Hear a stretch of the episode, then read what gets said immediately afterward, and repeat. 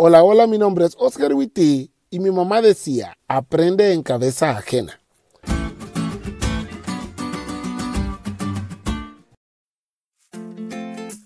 Hace un tiempo atrás me quedé a dormir en la casa de un matrimonio joven que tienen una hijita y me llamó la atención la forma como le enseñaban cosas.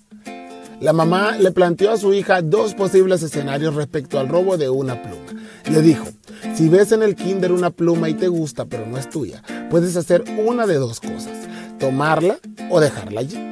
Si la tomas y la traes a la casa, yo te voy a preguntar cómo la conseguiste y tú tendrás dos opciones. O me dices la verdad y te castigo por traer algo que no es tuyo, o me mientes. Pero yo me voy a enterar, como siempre. Me voy a poner muy triste porque me mentiste, te voy a castigar por traer algo que no es tuyo y también te voy a castigar por mentirme.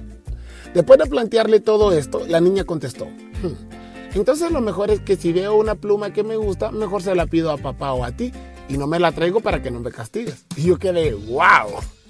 La Biblia está llena de ejemplos contrastantes como este. Y en el caso de las relaciones no es diferente. Vemos casos como los de Abraham y Sara.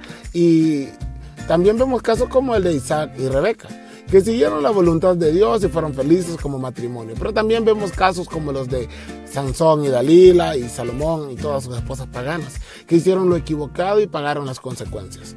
Ambas historias están en la Biblia para que al leerlas podamos escoger cuál desenlace queremos para nosotros.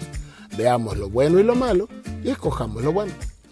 Paulina, Sonia, Alex, Denise y yo creemos que las relaciones aprobadas por Dios y posteriormente su matrimonio son una bendición que no tiene límite. Y eso es lo que queremos para ustedes. Hablamos de esto con propiedad porque lo creemos y lo estamos viviendo. Nosotros aprendimos de la Biblia y como diría mi mamá, aprendimos en cabeza ajena. Y decidimos hacer lo correcto y aún con los problemas propios de la relación, nos fue bien. No te vayas en contra de la voluntad de Dios. Es mejor cuando le haces caso. Yo, que al escribir esto tengo a mi esposa al lado, estoy seguro que seguir la voluntad de Dios trae felicidad y alegría. Y vos también puedes ser feliz. ¿Te diste cuenta lo cool que estuvo la lección? No te olvides de leerla y compartir este podcast con todos tus amigos. Es todo por hoy, pero mañana tendremos otra oportunidad de estudiar juntos.